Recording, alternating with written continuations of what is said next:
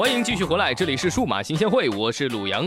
最近好多人都产生了这样的疑问：为什么一千六百万像素手机拍的照片还不如 iPhone 的八百万呢？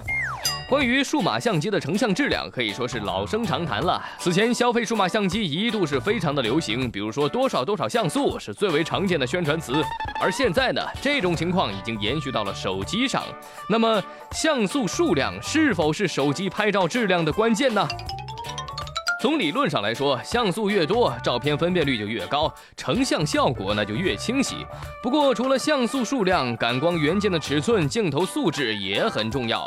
首先呢，在容纳相同数量像素的情况之下，传感器尺寸越大，进光量就越充足，噪点也就越少。这也就是为什么同样是两千万像素的全幅数码单反，效果要比同样像素的卡片相机、手机效果要好很多的原因了。既然像素并非是绝对关键，那么高像素在手机上是否是真的没有意义呢？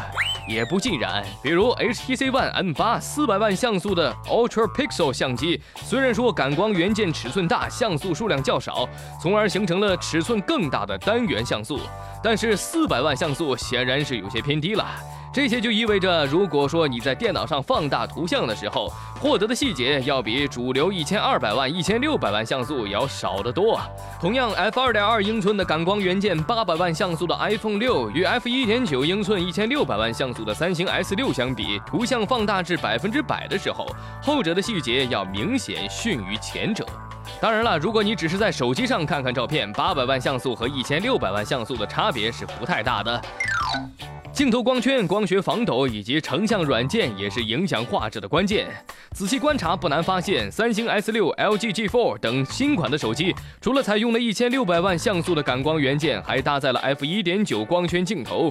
虽然说相对于数码单反镜头，手机镜头就相当于针孔摄像头，但是更大的光圈值可以获得更多的进光量，而光线显然是数码成像的关键。另外呢，光学防抖功能、更好的图像处理软件也都是影响手机拍照质量的关键技术。一个反面的案例就是 HTC One M9，虽然说抛弃了低像素的 Ultra Pixel 相机，改为了两千万像素的背照式感光元件，但是缺乏光学防抖功能，成像软件也提升有限，整体。画面效果提升非常的有限。总的来说，综合素质才是最重要的。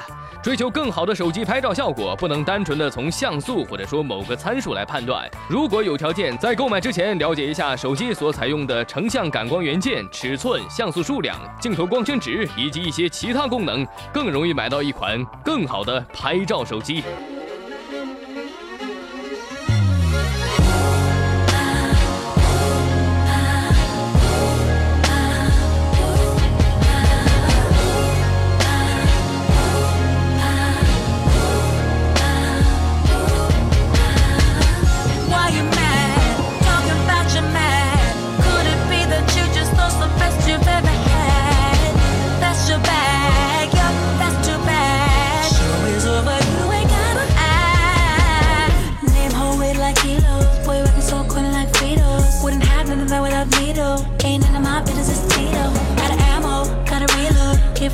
game, free throw. It's nothing that you do not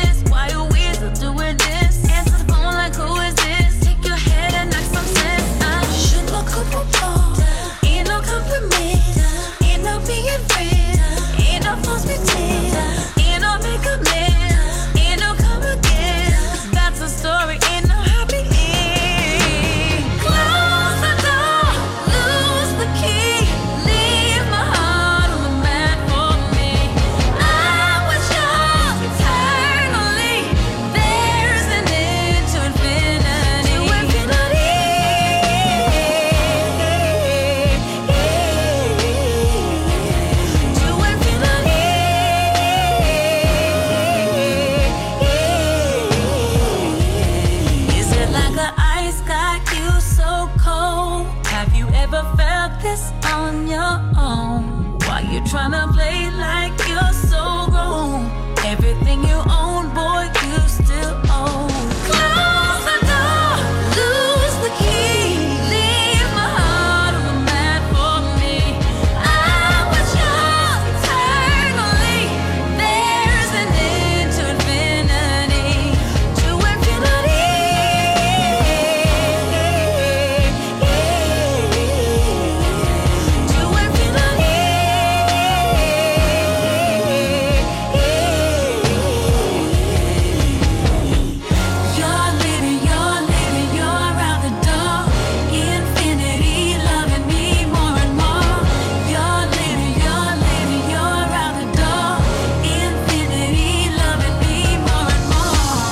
Cause I